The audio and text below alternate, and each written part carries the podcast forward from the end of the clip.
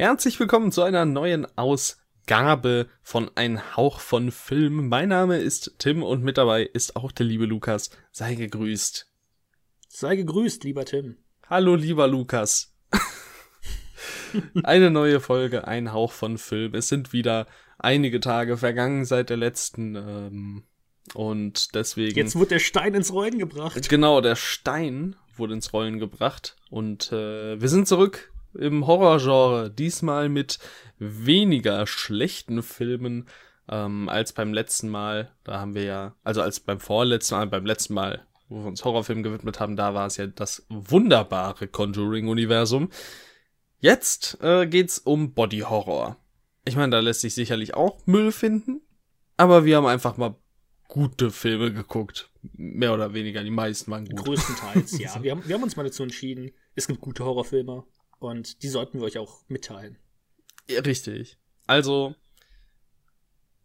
der ein oder andere Film hier ist vielleicht bekannter als der ein oder andere andere.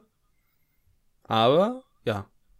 Deswegen, also ich, ich weiß nicht, wir haben uns jetzt keinen richtig, keinen, keinen wirklichen äh, Ablauf überlegt, aber deswegen sage ich einfach, Lukas, starte mal rein mit irgendeinem Film, äh, den du ansprechen willst. Oh, jetzt, jetzt machst du mir natürlich einen großen Druck. Was, womit will man beginnen? Ähm, ich würde sagen, wir starten, wir starten chronologisch, würde ich sagen, mit dem ersten Body Horror Film, den wir, wo wir uns im Vorhinein überlegt haben, was wir gucken möchten oder besprechen möchten. Mhm, mh. Und das wäre ähm, etwas Das sehr krasses, nämlich Ding. das Ding aus einer anderen Welt. Richtig, von dem guten alten John Carpenter mit Musik von Ennio Morricone. Äh, Ja. In der Hauptrolle ist ähm, Jeff Bridges. Und Ja, total. das, Das war ein Witz, oder? Natürlich war es ein Witz. Ich, ich hatte gerade schon ein bisschen Angst. Nein, ich habe ich hab tatsächlich ähm, häufig das, das, äh, äh, äh, das Ding, ähm, dass Jeff Bridges und Kurt Russell ich automatisch verwechsel. Also es ist mir hier bewusst gewesen, Das Ding. aber ja, genau. Nein, es war mir hier tatsächlich bewusst. Es war tatsächlich ein Witz, auch wenn es nicht gut rüberkam.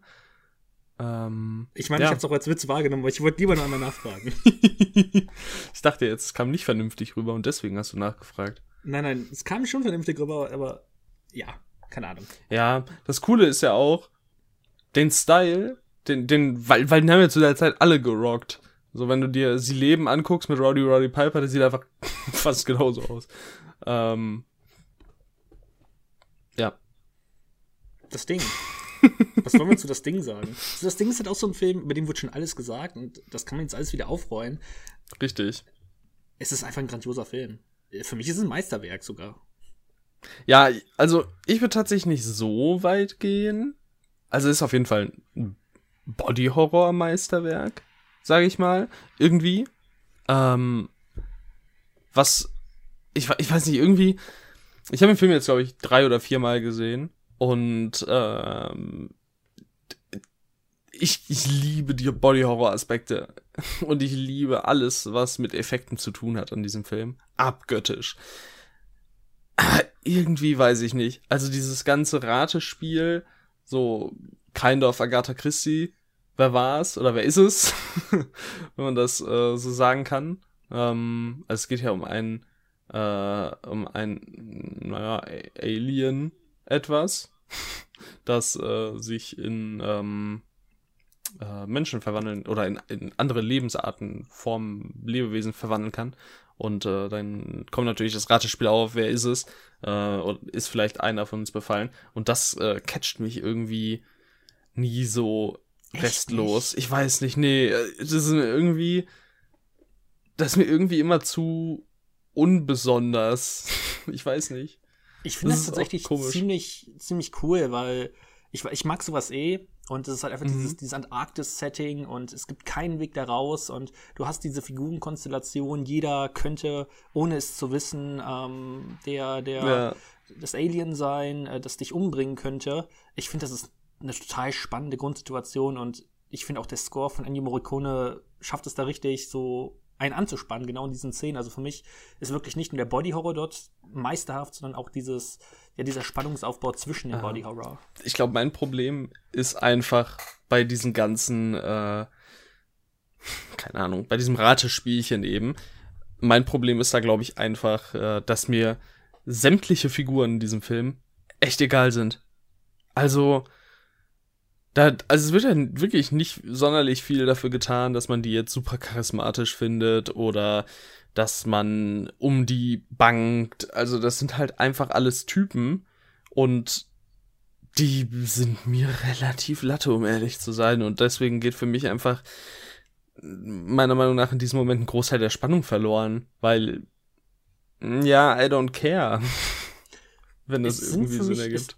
Ja, also das ergibt schon Sinn, aber bei so einem Film bestichen, also für diesen, bei so einem Film finde ich jetzt nicht die, also die Figuren sind nicht grandios in The Thing.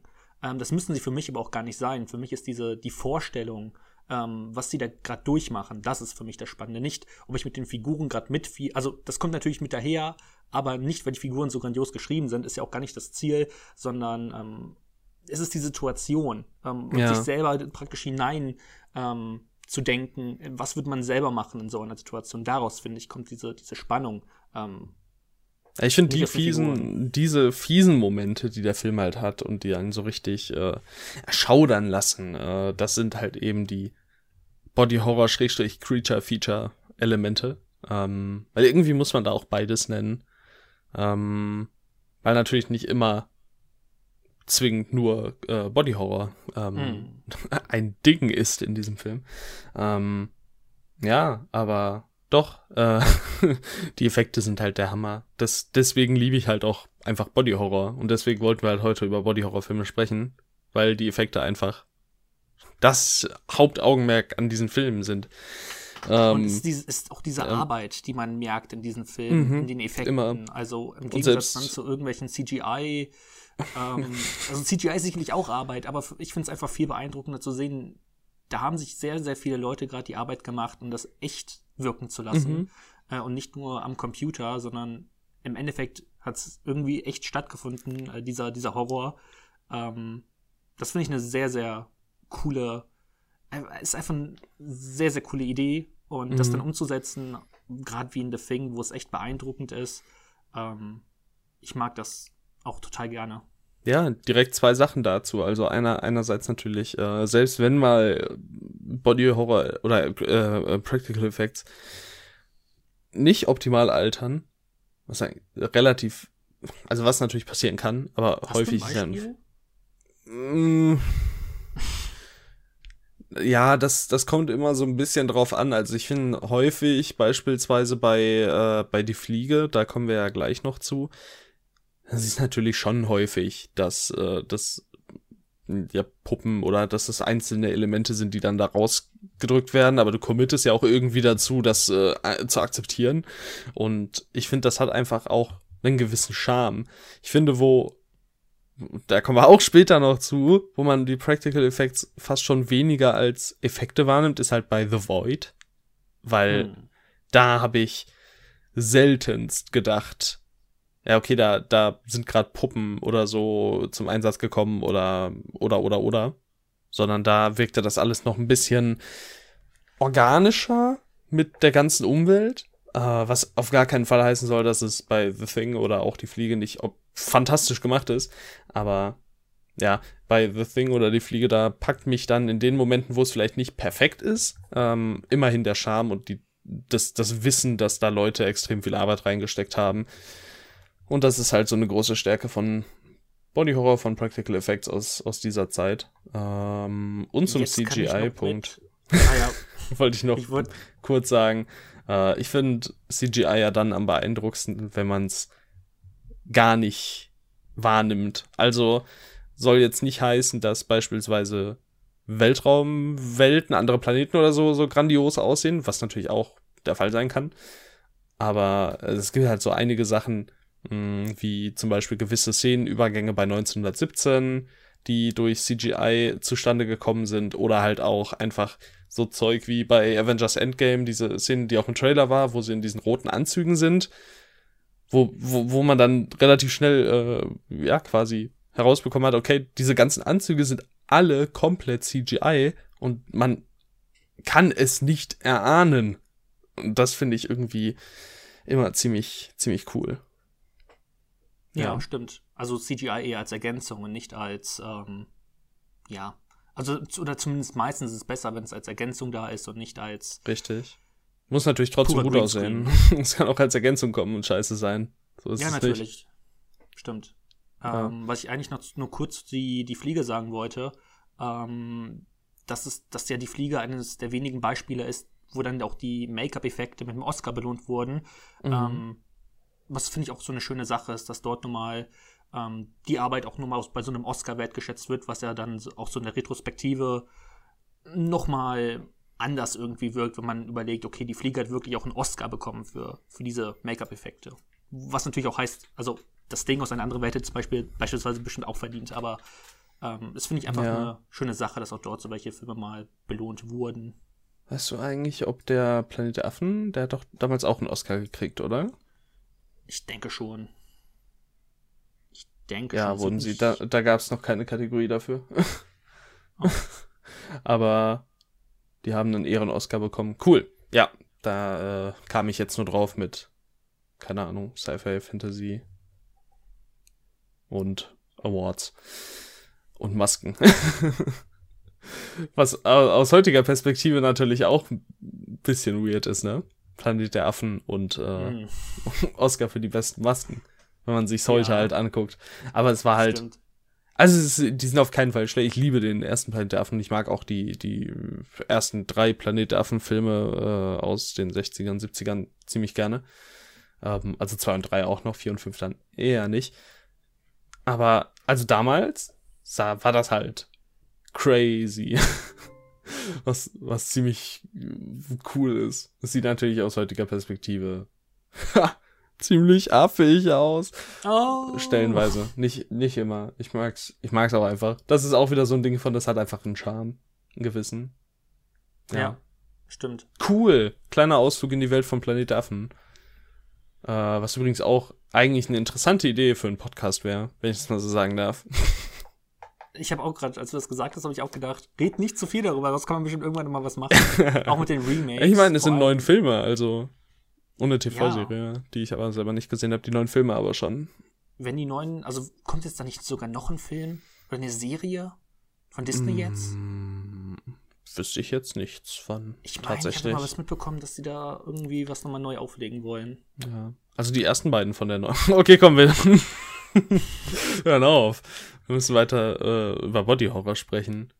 Ähm, ähm, ich glaube, über The Thing sind wir eigentlich.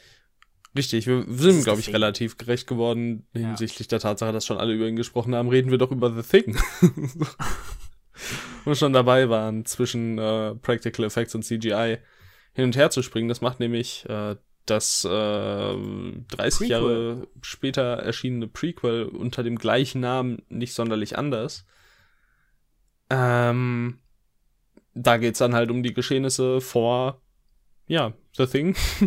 Und ähm, was, äh, ja, die Sachen, die eben auf dieser norwegischen Raumstation, äh, Raumstation, ja moin, der norwegischen Forschungsstation ähm, geschehen sind, wo ähm, sich natürlich auch die Protagonisten aus dem 70er Jahre The Thing, äh, 80er Jahre The Thing, ach, 80er Jahre 80er, The Thing. Ja, 82. ja, richtig. Ähm, wo die sich auch hin aufmachen, um zu schauen, hey Mann, was war denn da eigentlich los? Und ähm, also erstmal, der hat einen überraschend starken Cast. Mit äh, Mary Elizabeth Winstead, Joel Edgerton und Ulrich Thompson. Das ja. ist ein ordentlicher Cast. Ich mag eh Mary Elizabeth Winstead. Ich, ich sehe da gerne zu. Ja, ich habe zwar nur drei Filme mit Ulrich Thompson gesehen. Einer davon war Die Welt ist nicht genug. Und keine Ahnung, was da drin noch passiert ist. Das ist ein Bond-Film, vergisst man schnell. Ja, der andere eben The Thing und äh, Flickering Lights. Aber ich möchte mehr gucken. Ich habe ja ein Fable für dänische Darsteller. Ja. Ja. Hast, eigentlich hast mal... du Adams Äpfel gesehen? Noch nicht, nee. Oh. Ich habe auch auf Watchlist.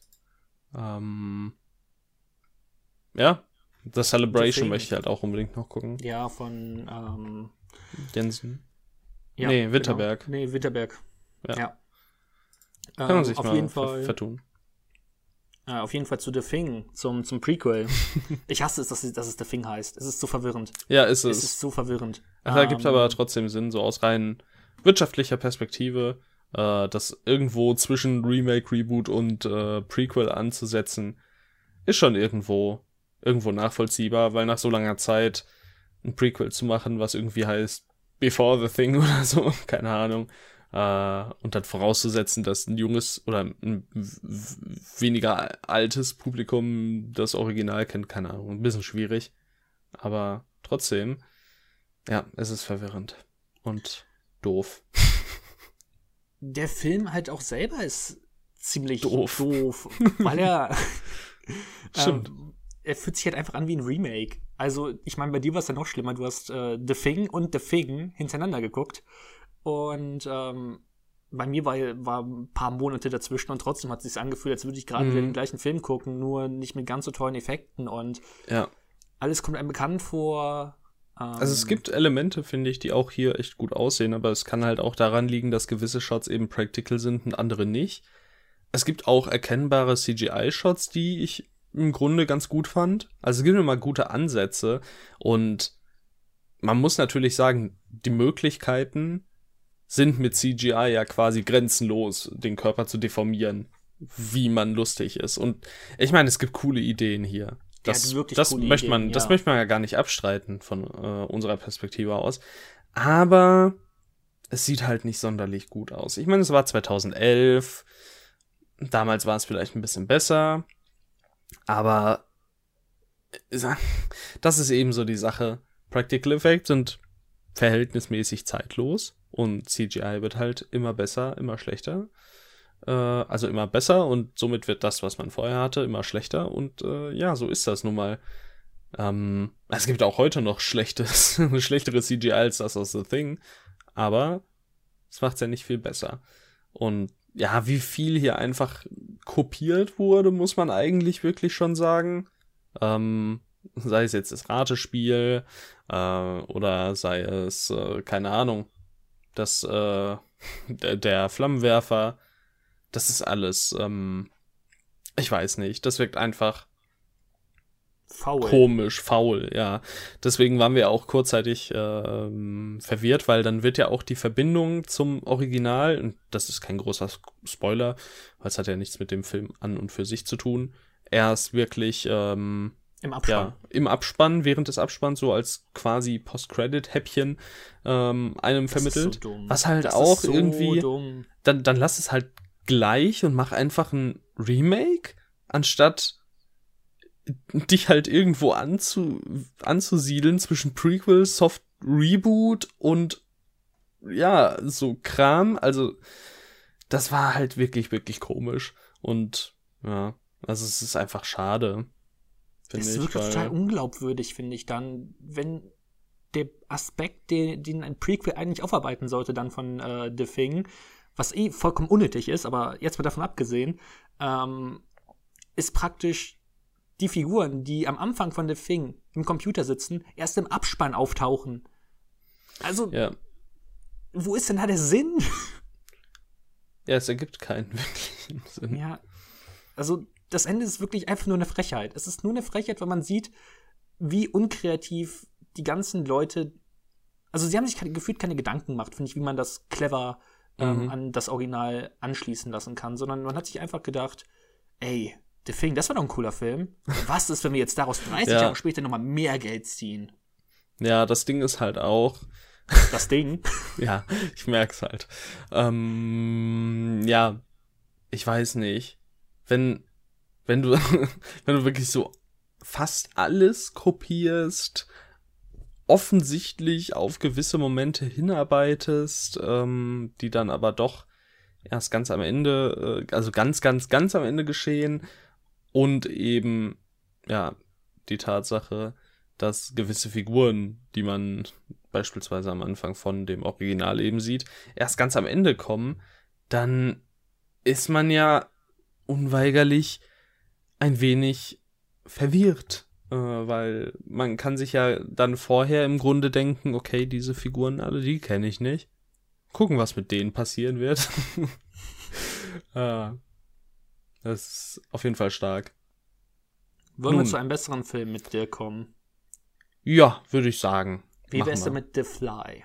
Ja, die Fliege von dem guten ähm, David. David, David Cronenberg. Wusstest du, dass die besten Regisseure David in Vornamen heißen? David Fincher, David Lynch, David Cronenberg. David Fincher, ja. David Die Cronenberg. heißen, Ja. heißen David. Ja. Das ist ein Fakt. Stimmt. Das ist Fakt. Besten Wenn- Menschen heißen Falls David. ihr David äh, heißen sollte, dann wählt bitte Regisseur. Also David zählt nicht, sondern nur David. Nein, nein, es muss schon David sein. Hm. Tut mir leid, David. Schade. Aber du hast dein Bestes gegeben. Äh, an dieser Stelle gerne eine Runde Mitleid für David. Schade. Schade, Schokolade. Mhm. Die Fliege. Ja. Die Fliege. Ähm, mit Jeff Goldblum. Ich liebe Jeff Goldblum. Ich auch, ich finde ihn super. Ich kann dem immer wieder zugucken. Er ist einfach, er ist einfach so ein cooler Schauspieler. hat unglaubliche Ausstrahlung, finde ich. Ähm, in diesem Film ganz besonders. Der ist immer irgendwo zwischen, oder besser gesagt, dieses, also was er da spielt, zwischen begeistertem äh, und super enthusiastischem Forscher und einem komplett Wahnsinnigen. Das, das macht er einfach super. Das ist gleichermaßen charmant und ach, das ist alles so cool. Mir hat einfach richtig viel Spaß gemacht. Schon wieder. Also ich habe ihn jetzt endlich mal wieder gesehen. Nach, puh, boah, nach knapp drei Jahren. Oh, Ähm, ist lang her. ja, ich habe ihn tatsächlich minimal abgewertet, aber das ist nicht sonderlich verwunderlich, Vier. weil, na, genau, ist jetzt auf vier Sternen. Auf guten Ich vier immer noch Sternen. ziemlich gut. Auf jeden Fall. Äh, ich würde den auch immer noch ohne, ohne Frage zu meinen Lieblingshorrorfilmen zählen.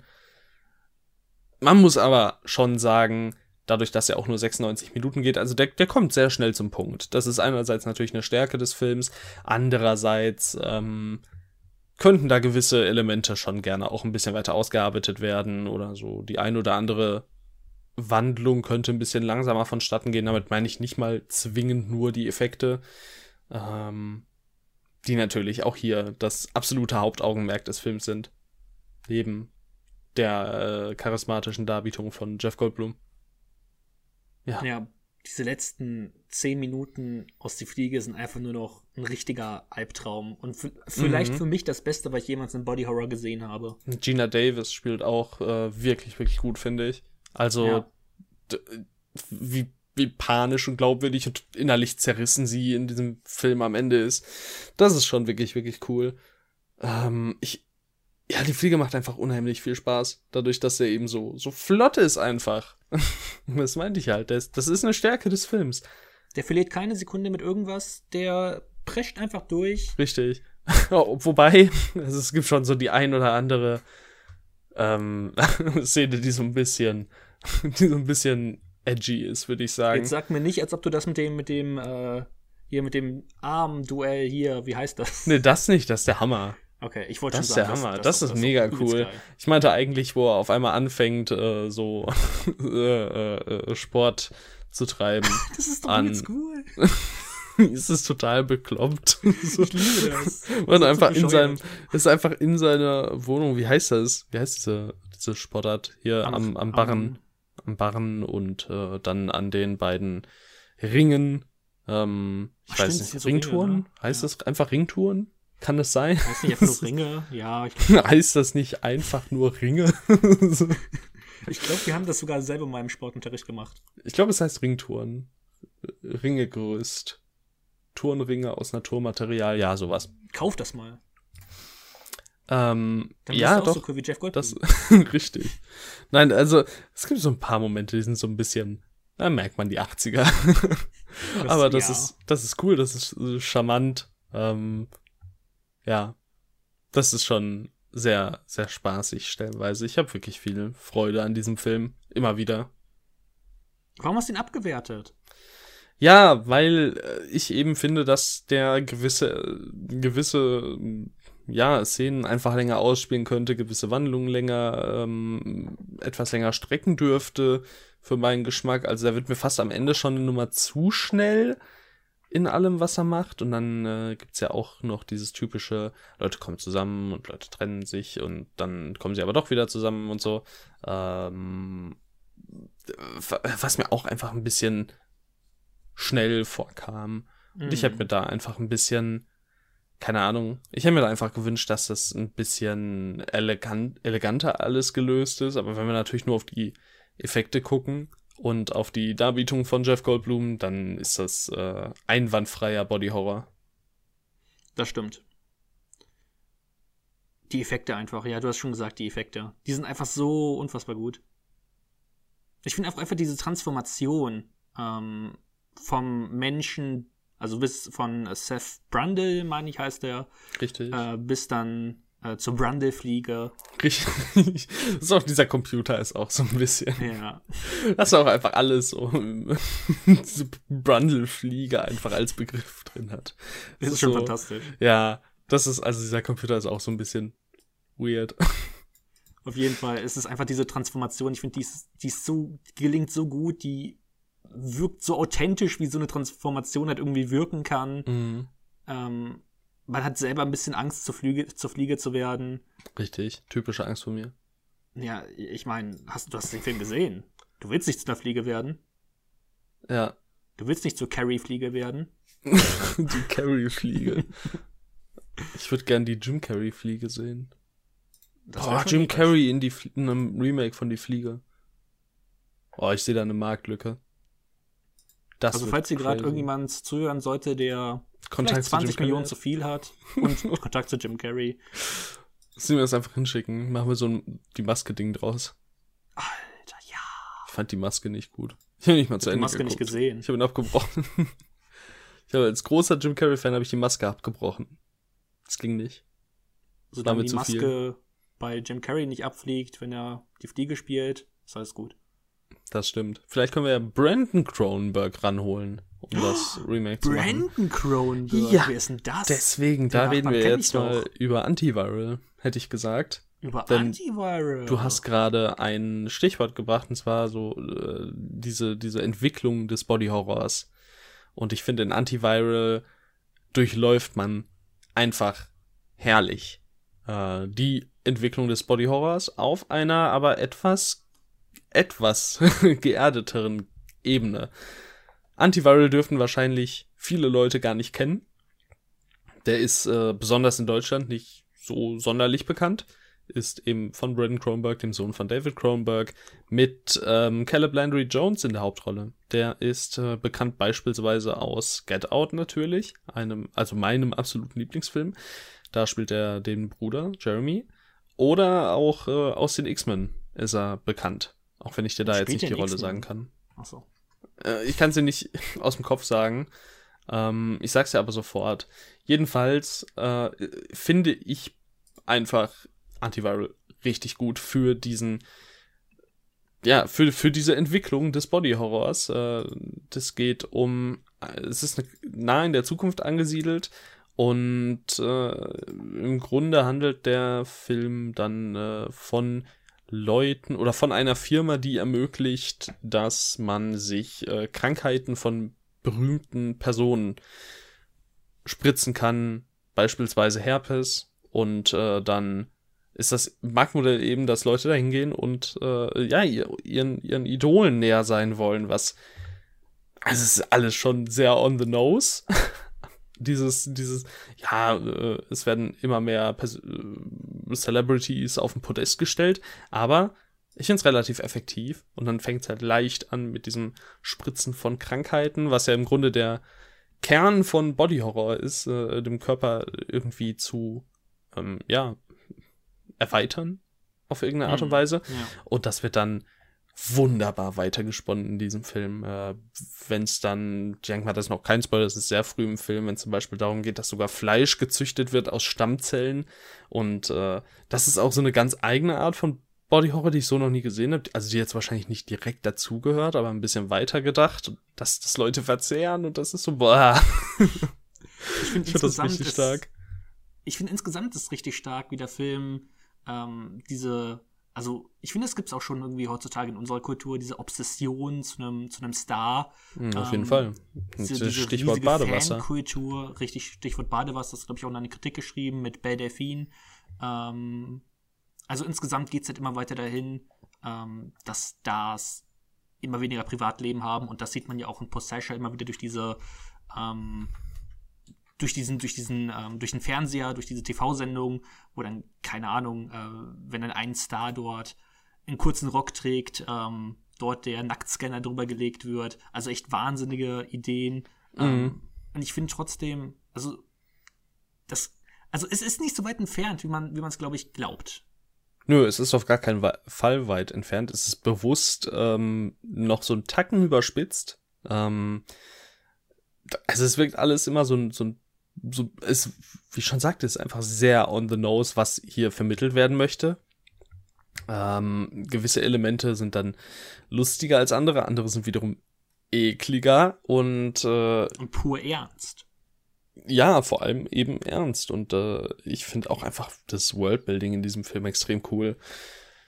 Was so alles gemacht wird, äh, was für ein Aufwand dahinter steckt, diese Krankheiten zu verbreiten oder bewusst äh, an Leute zu verkaufen, Fleisch zum Verzehr herzustellen durch Stammzellen von berühmten Persönlichkeiten und mehr. Und oh, das ist so cool. Ich hätte gerne noch viel, viel mehr gesehen davon. Also, ich finde, Antiviral macht richtig Spaß in dieser Hinsicht. Ja, kann ich absolut verstehen. Finde ich auch richtig gut finde im Film. Du hast ja gerade schon bei Caleb Landry äh, Jones gesprochen. Ich finde auch Sarah Gaden echt, echt gut. Äh, da können wir vielleicht mal kurz zu Blackbeer schwenken. Auch anderer toller Film. Stimmt, ja, der ist fantastisch. Da ähm, ist sie ja auch ähm, dabei. Ja, auch in einer ziemlich tollen Rolle, auch wenn sie da von Opel Plaza so ein bisschen dominiert wird. Auf jeden aber, Fall. ähm, ist aber schwer, nicht von Opel Plaza dominiert zu werden. Ja, aber Sarah Gaden auf jeden Fall eine tolle Schauspielerin. Blackbeer ein toller Film und Antiviral auch ein ziemlich, ziemlich guter Film. Ja, kleiner Nachtrag. Caleb Landry Jones in den X-Men Banshee.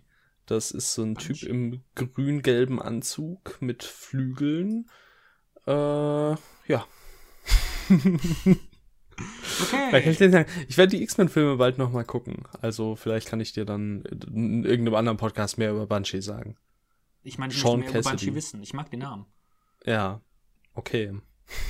ich werde dich auf jeden Fall auf dem Laufenden halten wie der X-Men Rewatch läuft.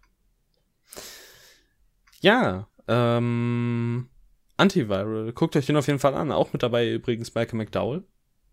Ich habe eigentlich damit gerechnet, dass du statt Sarah Gaden Malcolm McDowell sagst. Kam ähm, nicht. Ist mir nicht so, ist mir nicht so im Blick geblieben wie Sarah Gaden tatsächlich. Ja, Malcolm McDowell ist jetzt auch nicht sonderlich viel in diesem Film, muss man sagen. Ja. Das ist, äh, das ist halt der größte Name in diesem Film, was ähm, ein bisschen schade ist. Ich hätte liebend gern noch den einen oder anderen, vielleicht etwas größeren Darsteller hier gesehen. Auch, wenn auch nur in so einer kleinen Rolle wie Malcolm McDowell. Einfach so ein bisschen um, ähm, um ein bisschen mehr Star Power fast schon zu haben. Es ist halt wirklich nachvollziehbar, dass der Film nicht so viel Aufmerksamkeit bekommt, weil selbst Malcolm McDowell ist kein Zugpferd. Also, nee. Malcolm McDowell ist alles andere als ein Zugpferd. Caleb Landry Jones, größte Rolle, was so meine Wahrnehmung angeht, wo er halt auch wirklich eine Rolle gespielt hat, war halt eben in Get Out. Letztens dann nochmal auch in The Dead Don't Die äh, hat er ja diesen Comicladen. Ähm, ach stimmt, du hast den Film noch nicht gesehen. Egal. Aber es riecht nach einem Jarmusch-Podcast irgendwann. Oi, da bin ich dabei. Er ist ja auch in Twin Peaks The Return In Twin Peaks spielt er mit. Da weiß ich, wen er spielt. Ich kenne den ich Namen nicht. nicht, aber ich weiß, wen er spielt.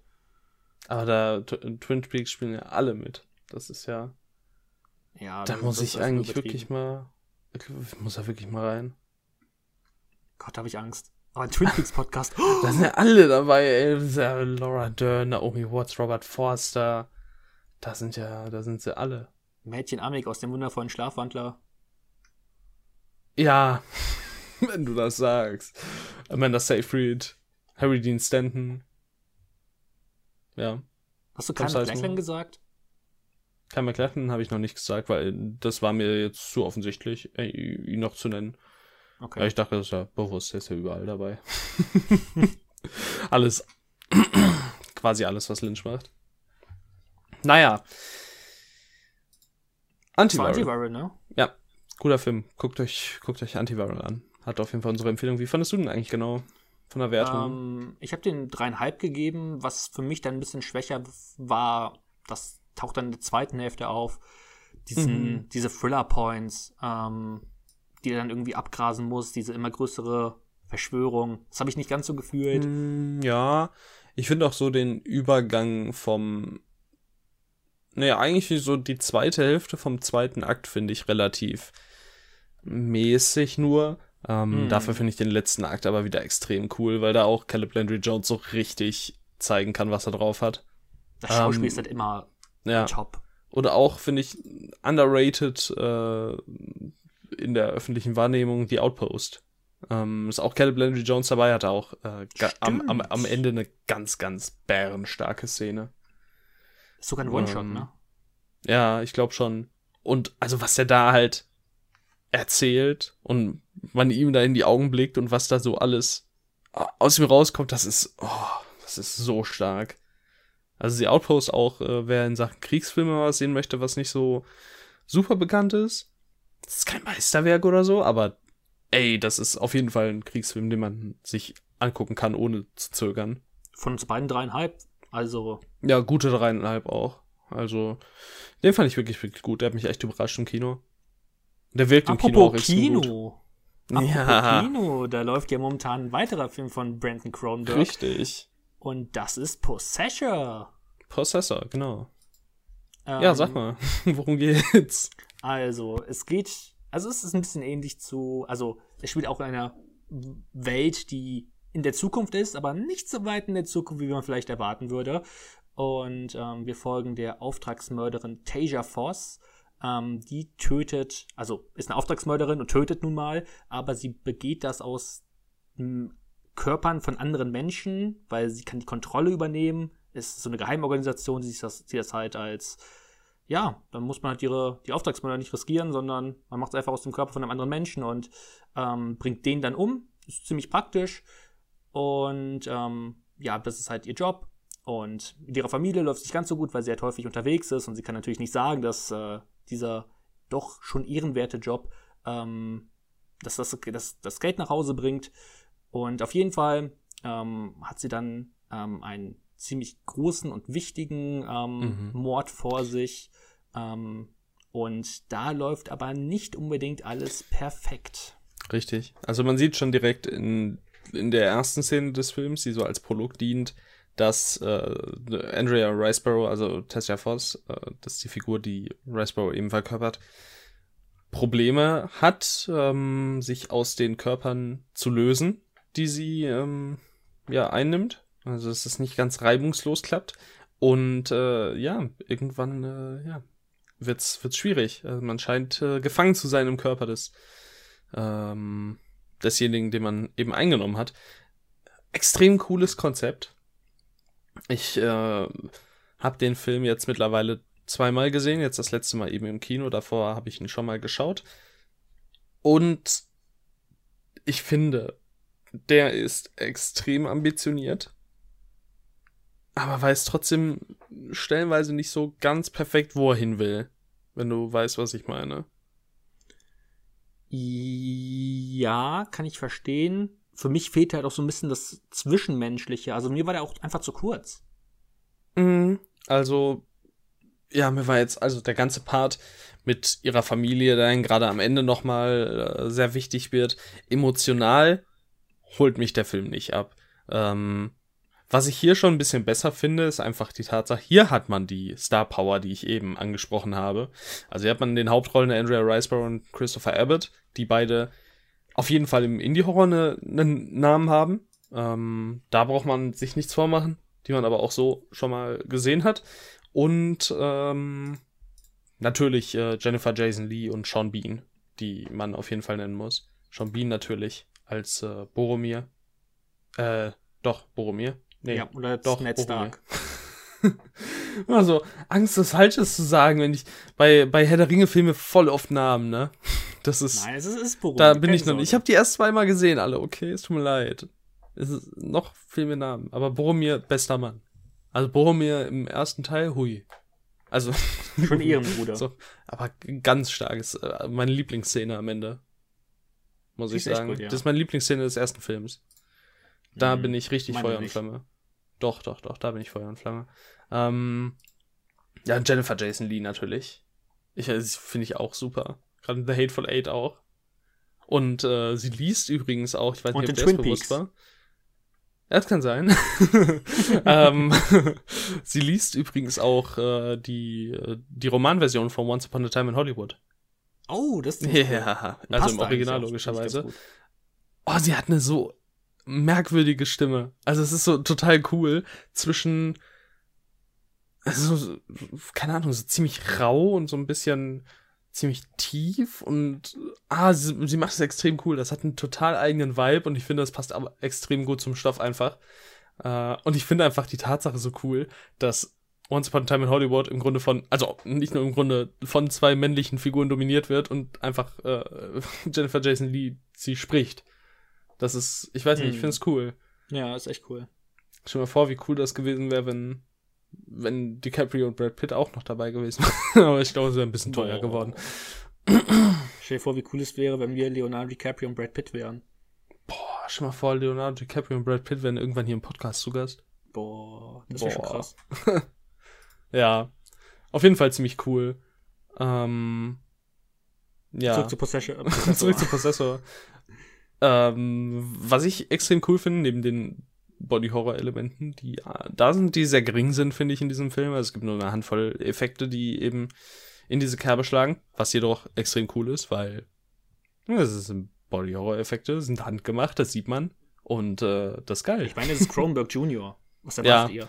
Das ist, ich finde es extrem cool, dass sich äh, Brandon Cronenberg dazu entschieden hat, klar in die Fußstapfen von seinem Vater zu treten. Das hat in gewisser Weise natürlich, also Antiviral wird ja auch gerne mal mit Videodrome verglichen, was Oh, sehr stimmt, nachvollziehbar ja. und naheliegend ist. Ähm, und man muss sagen, man erkennt auf jeden Fall gewisse Vorbilder. Ich finde es aber gar nicht so schlimm, weil einfach uns solche Filme zurzeit fehlen. Also es gibt nicht viele Filme wie Antiviral oder Possessor, die eben sich auf Body Horror fokussieren oder die einfach ein sehr, sehr cooles Konzept haben und das dann schmücken mit diesen Effekten. Und Film deswegen kann ich auch mag ich einfach das sehr dann gern. mehr verzeihen, wenn, wenn, wenn sich mal was getraut wird, auch mal so vom Mainstream dann sich abzugrenzen. Ähm, Aber ich meine, das macht Possessor. auf jeden Fall. auf jeden Fall. Der Und wenn hat, ihr könnt, guckt ihn im Kino. Ja, ich glaube, das ist, wenn der Podcast draußen ist, wird das nicht mehr möglich sein. Doch. Weil, ja, nee, es kommt so viel. Der lief schon bei, äh, bei mir und ich hatte ja eine Freikarte durch mein Deadline-Abo, falls du dich entsinnst. ich kann mich entsinnen. ja, ähm, ich hatte eine Freikarte und bei uns im UCI schon, ne? Da gab's nur zwei Vorstellungen. Oh. Und das, äh, also die Zeit ist vorbei. Der wird nicht mehr laufen, glaube ich. Aber wenn ihr es doch irgendwie hinkriegt, dann macht das. Also es ist schon echt sehr cool.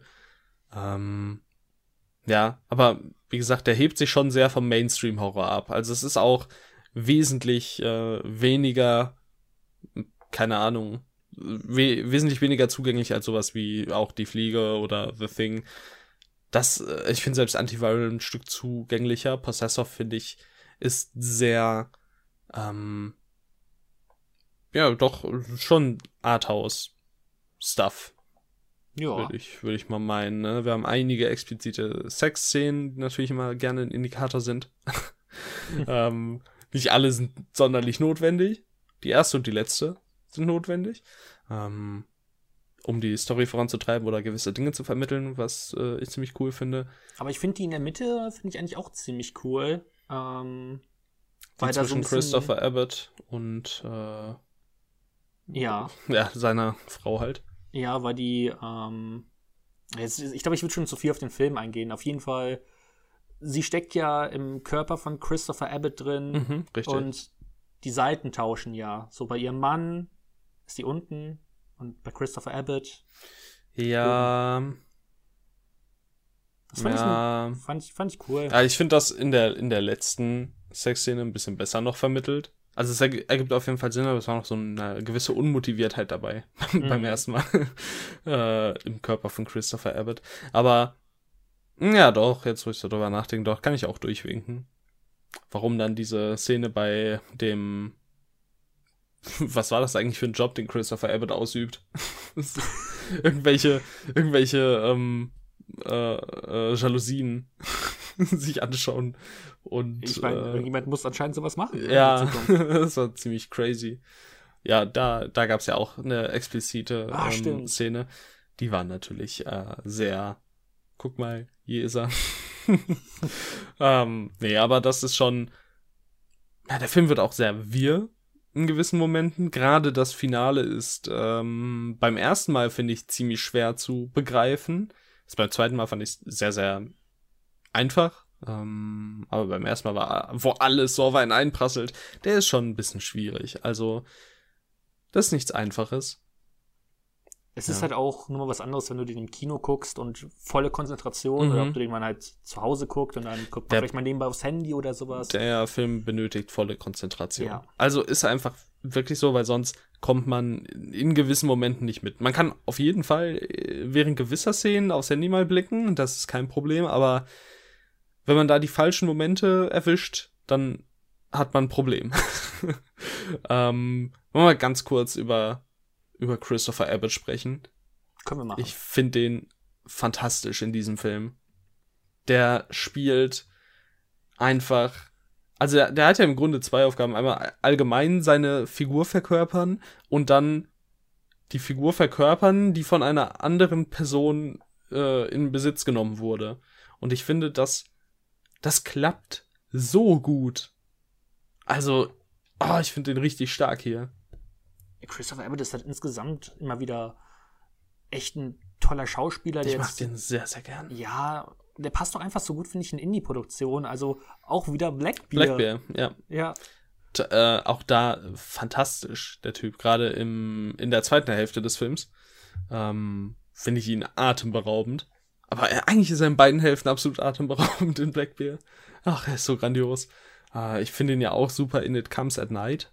Ähm, Mhm, ja. Sehr, sehr stark. Und äh, wo ich ihn auch äh, sehr gut finde, wobei es auch ein sehr, bin ich selber überrascht, dass mir der so gut gefällt oder gefiel. Ich müsste den wahrscheinlich mal rewatchen. Piercing. Hast du den schon mal geschaut? Der ist doch in meinem Hooptober 7.5. Oh, ich bin echt gespannt, ey, was das wird, weil, oh, das ist auch so ein Ding, der ist auch sehr, sehr arzi. Die Bewertungen Ähm. gehen ja auch von viereinhalb bis einen Stern. Die gehen Bei mir. von allem. Bei mir ist auch, also da haben wir alles von einem Stern zu fünf. Ähm, hier ist alles drin. Doch, ich also ich finde den wirklich, wirklich gut. Ich werde den vielleicht auch mal rewatchen in nächster Zeit. Aber die deutsche Synchro ist absolutes Desaster. Wirklich. Okay. Ist will ihn ganz auf schrecklich. Äh. Auf, ja, auf jeden Fall. Ich kann aber jedem mal empfehlen, den, den deutschen Trailer zu Piercing zu gucken. Das ist wirklich, das ist lächerlich. Das ist wirklich lächerlich. Ein anderes Wort kann ich da einfach nicht wählen. Also nicht nur, dass das produziert wurde, das klingt wirklich wie von den derbsten Amateuren gemacht, sondern dass das auch noch von jemandem durchgewunken wurde. Das ist äh, krank. wirklich krank. Krank. Ja. Muss ich mal nach der Aufnahme reinhören. Mach das. Ähm, okay, kommen wir zu. Kommen wir The vielleicht Void. zum. Ich wollte es einleiten, vielleicht als besten Body-Horror-Film der letzten zehn Jahre. Oder Äh. 20 Jahre. Seit sehr Äh, langer Zeit. auf jeden Fall einem der besten Body-Horror-Filme der letzten Jahre. Sage ich mal. Ich, ich kann dir ehrlich gesagt, ich habe noch nicht so den Überblick, was an Body-Horror so rauskam eigentlich. Was kam denn so raus an Body-Horror? Man kann bestimmt in gewisser Weise Suspiria dazu zählen, oder? Antivirus. Ja, gut. Da äh, haben wir unsere Infos. Ja, Annihilation in gewisser Weise doch auch. Ja, aber The Void ist schon mal. The Void ein ist Film. wirklich, wirklich stark. Ähm. Oh, ich weiß gar nicht. Eigentlich möchte ich gar nicht so viel verraten. Ähm, äh, unser Protagonist ist ein Polizist, der ähm, einen äh, Typen am Waldesrand auf äh, quasi, der, dem es nicht gut geht, der muss direkt ins Krankenhaus gebracht werden. Und es äh, stellt sich heraus, ja, dass er in irgendeiner Art und Weise von etwas ähm, besessen war, etwas hat seinen Körper übernommen, so gesehen. Oh, und dann geht's ab in feinster The Thing-Manier, in äh, Hellraiser-Manier, in also man erkennt einige, einige Vorläufer. Aber meine Fresse macht er das gut. Darf ich mich mal kurz über Leute beschweren? Ja, mach das. Ich habe mir ein paar Kritiken durchgelesen zu diesem Film. Und ich war ein bisschen wütend, als ich gelesen habe, ja, die ganzen Figuren, die sind ja so oberflächlich. Und die haben ja, ja keine Tiefe. Auch. Alter, halt doch die Fresse. The Thing, The Thing feierst du. Und die sind genauso oberflächlich. Und jetzt ist mal ein neuer Film. Und der ist, der ist ähnlich wie The Thing. Ich sehe das ein, vor allem der ersten Hälfte. Ja. Ähm, aber der macht das so grandios. Der ist so gegen den Mainstream. Der haut dir so auf die Fresse. Und ich, mir hat der so viel Spaß gemacht, weil er einfach so ekelhaft ist. Ich fand ihn ich, wirklich grandios. Ich finde ihn tatsächlich auch ein bisschen besser als The Thing. Ich, ich sehe das ja auch total. Also es sind hier auch absolut keine Figuren, mit denen ich sonderlich mitfühle. Ähm, ich finde, es reicht. Aber hier finde ich es äh, deswegen, weil meiner Ansicht nach auch der Body Horror hier noch mal, also hier kommt noch mal mehr. Hier ist noch mehr Body Horror drin als in The Thing. Nicht zwingend immer so groß und so mächtig, obwohl es auch große und mächtige Momente hier gibt. Aber hier ist einfach mehr drin. Hier passiert mehr. äh, war so meine Auffassung des Ganzen. Und dann kommen wir eben zu einer Sache, die ich auch äh, schon mal angesprochen habe, glaube ich. Dieses äh, ambitionierte Filme machen und aus wenig viel machen.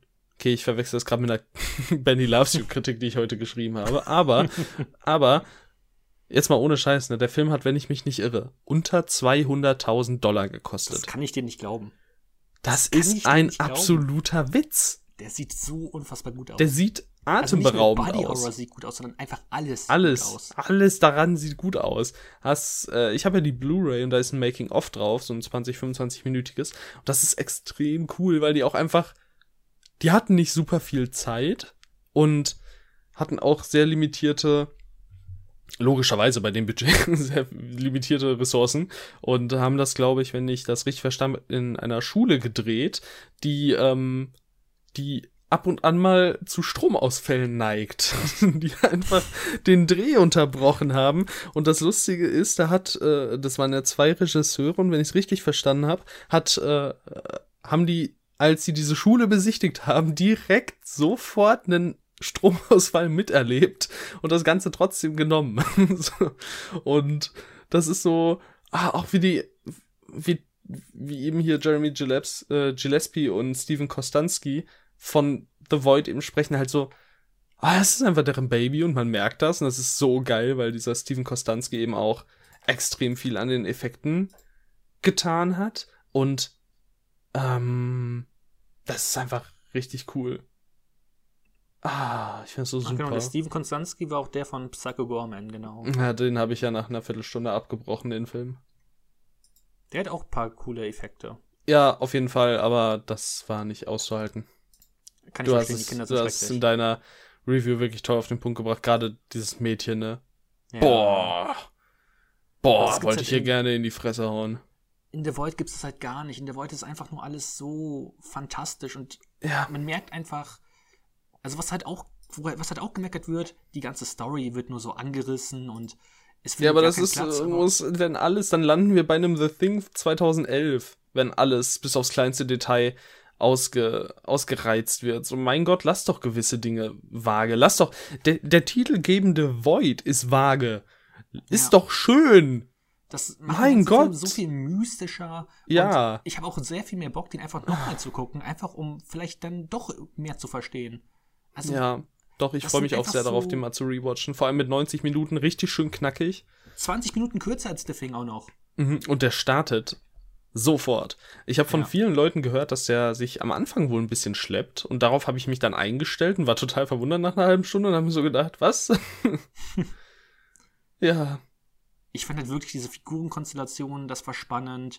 Diese The Thing-Angst war, war wieder da. Toller Soundtrack.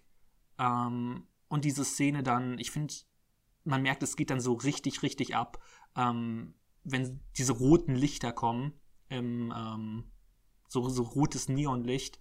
Ähm, mhm. Boah, diese Szene dort im Keller, so geil.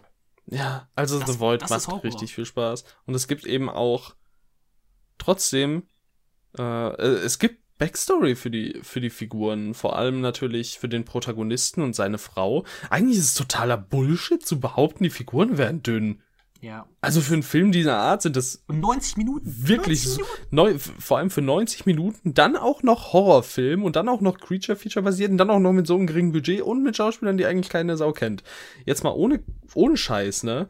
Wir haben die, ähm, die zwischen dem Protagonisten und seiner Frau, die scheinbar mittlerweile getrennt sind, weil ein Kind verstorben ist.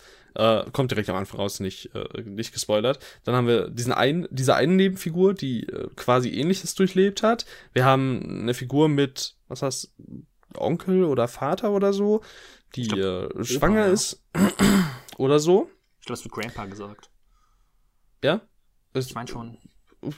kann, kann sein. Und also jetzt mal ohne Scheiß, die haben alle genügend Character Traits, vor allem für solche Nebenfiguren. Und der Protagonist und seine Frau durchleben eben was, was absolut genügt. das ist mehr als genug. Ja. Was labern die? Soll nicht Ich verstehe Schnauze nicht, was die halten. Leute da erwarten. Also das ist, also es wird ja auch Das hat nicht mal was mit Drama Erwarten so zu tun. Es reicht einfach. Es reicht einfach dafür. Ja. Und jetzt ohne Spaß, bei The Thing. Kannst du mehr als einen Character Trait pro Person sagen, wenn überhaupt? Nee. Also, was beschwert man sich dann? Also, Und das ist kurz wirklich. Also ich habe The Thing auf 5 von 5.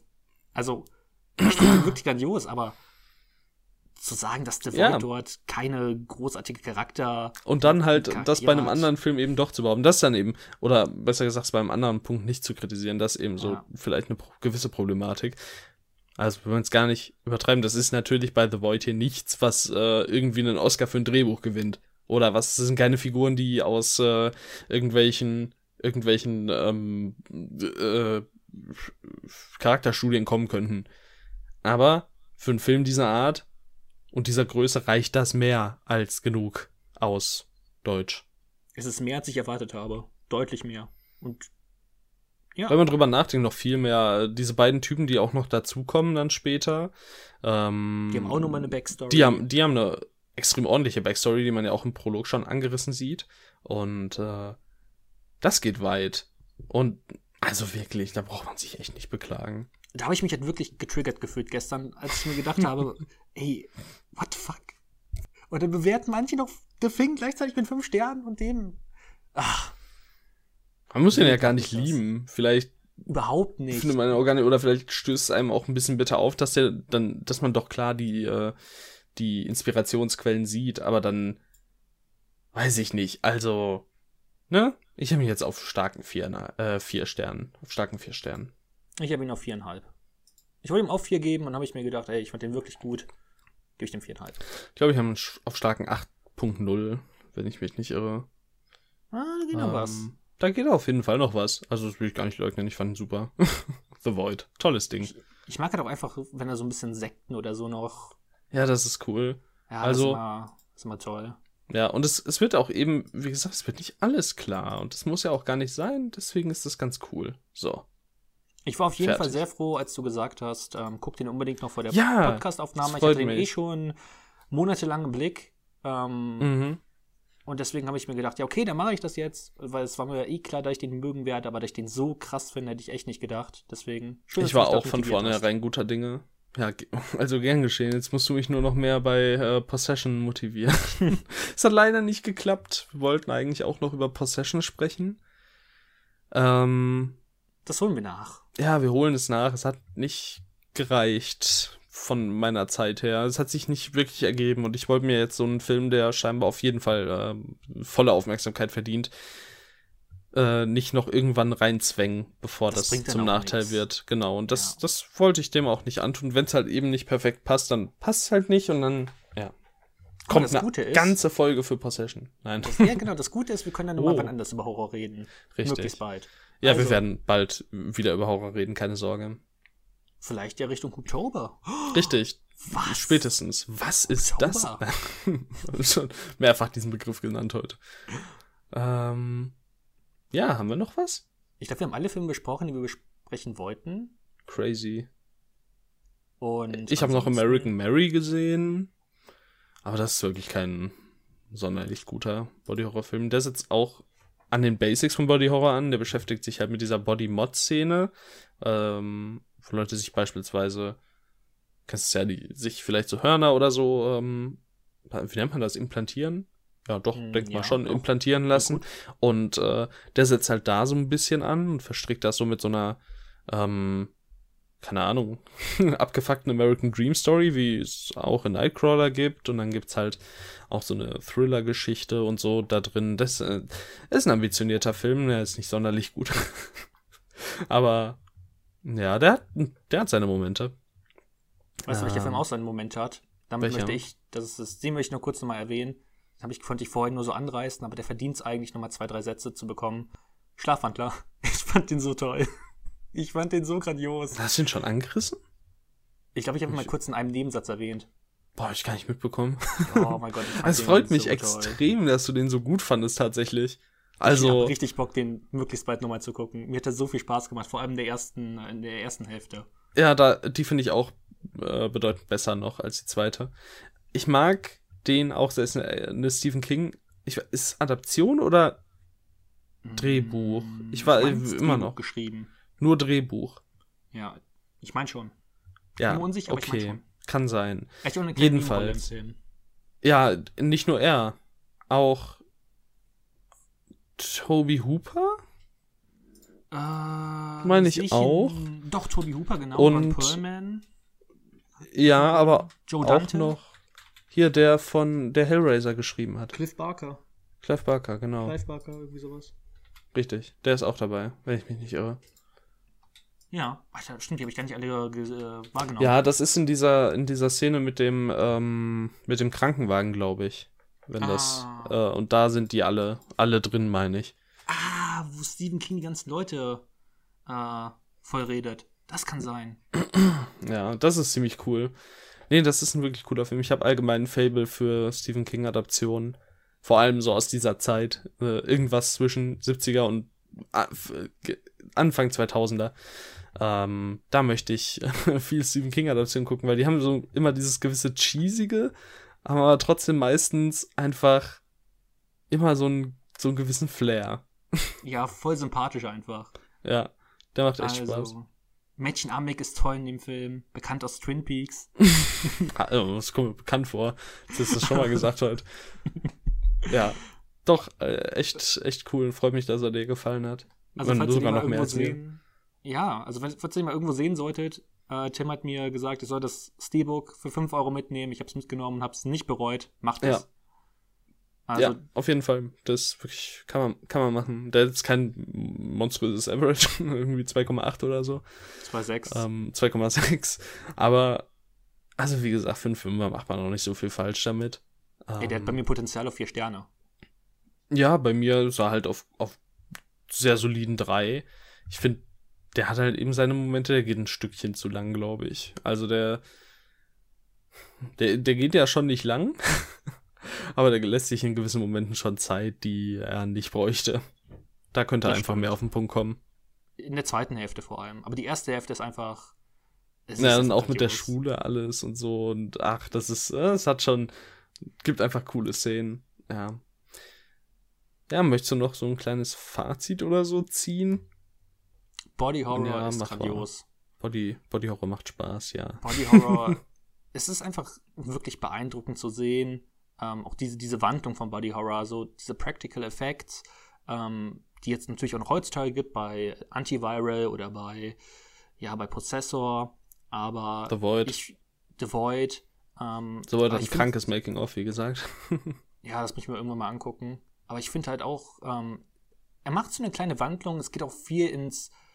Also, ich finde, Possessor geht halt auch häufig in diesen psychologischen Body Horror, wo nicht unbedingt alles mehr gezeigt wird, sondern. ja, ist natürlich auch äh, im Grunde die Vorstellung, dass jemand von deinem Körper Besitz ergriffen hat und du Ja. kannst ihn nicht steuern. Das ist natürlich auch Kern von Body Horror, ne? Das ist halt fast schon, wenn man sowas wie die Fliege sieht oder wie das Ding sieht, dann ist das natürlich sehr entfernt Body Horror irgendwie, aber im, im Grunde ist es doch der Anfang und der Kern des Ganzen. Also schon cool. Es Ja. muss ja auch nicht immer dann diese krassen Effekte sein, sondern auch Nein. das ist eine sehr coole Idee. Ähm, Richtig. Und ein Element von Body Horror. Und ich hoffe, Mhm. dass auch heutzutage wieder mehr Filme in die, in die Richtung gehen. Ich finde, das ist jetzt viel Leerlauf gewesen über die letzten Jahre und dann ist halt sehr schön zu sehen, Filme wie The Void oder halt äh, Antiviral, die halt dieses, ja, dieses Subgenre wieder neu beleben. Und ja, damit es nicht, ins, nicht in Vergessenheit gerät, weil es gehört schon zu meinen absoluten, absoluten Lieblingsteilen des Horrors. Ja, ebenso. Also gerade Practical Effects sind halt voll meins. Ich gehe da richtig drin auf und das macht äh, extrem viel Spaß, wenn es toll umgesetzt ist, wie eben in The Void. Es ist extrem äh, frustrierend, wenn es so umgesetzt ist wie in Filmen wie The Thing aus äh, 2011. Aber trotzdem ist das auch irgendwie, äh, ja, das, was eben am Body Horror so äh, cool ist. Wenn es gut gemacht ist, dann ist es fast schon zeitlos und dann ist es einfach mega. Ja, einfach mega. Ja, das ist ein schönes Schlusswort. Ja, dann würde ich sagen, Denn, na, na, was kommt denn in der nächsten Folge dran? Das Ja. fragt sich doch jetzt der gebildete Zuschauer. in der nächsten Folge wollen wir uns den Filmen von Paul Thomas Anderson widmen. Was? Ja, Gott! abgefahren. Ja, allen Filmen. Wir werden wahrscheinlich nicht alle intensiv besprechen. Ähm, ja, aber wir wollen doch schon auf äh, einige Filme eingehen. Und, oh Gott, ich muss mich endlich durchringen, weiter zu gucken. Das ist so schlimm, weil die gehen alle so lang. Ja, Es ist ja fast schon wie bei Oliver Stone. Ja, das Ja. stimmt. Ich bin froh, dass ich schon alle gesehen habe und nur ein paar nochmal gucken muss. Ja, also ich werde tatsächlich alle nochmal gucken, außer Inherent Vice, weil ich den erst äh, letztens gesehen habe. Den hattest du mir ausgeliehen. Ja. Und Du guckst am seidenen Faden nochmal. Ich habe den noch nie gesehen. Also Oh! ich habe, wie gesagt, also die einzigen sind äh, seine ersten beiden, Boogie Nights und äh, davor Hard Eight. Dann ähm, Inherent Blood Vice habe ich gesehen. Äh, was? Welcher? Der Will Be Blood. There Will Be Blood, genau, und äh, eben Punch Drunk Love. Und den Rest kannte ich halt auch noch gar nicht. Und deswegen, äh, aber ich werde auch There Will Be Blood und äh, Punch Drunk Love nochmal gucken, weil ich die erst einmal gesehen habe und das ist auch schon mindestens zwei Jahre her. Stark. Stark. Dann jetzt mein Schlusswort. äh, vielen lieben Dank fürs Zuhören und ähm, ja, ihr könnt uns gerne auf YouTube in den Kommentaren eure Meinung zum Body Horror dalassen, vielleicht Empfehlungen oder auch, äh, keine Ahnung, Interessensbekundungen zu Filmen, die wir heute hier genannt haben. Würden wir uns auf jeden Fall sehr darüber freuen. Und äh, ja, dann hoffe ich, dass wir uns auch in der nächsten Folge wiederhören und äh, verabschiede mich an dieser Stelle. Tschüss. Guck The Void. Tschüss.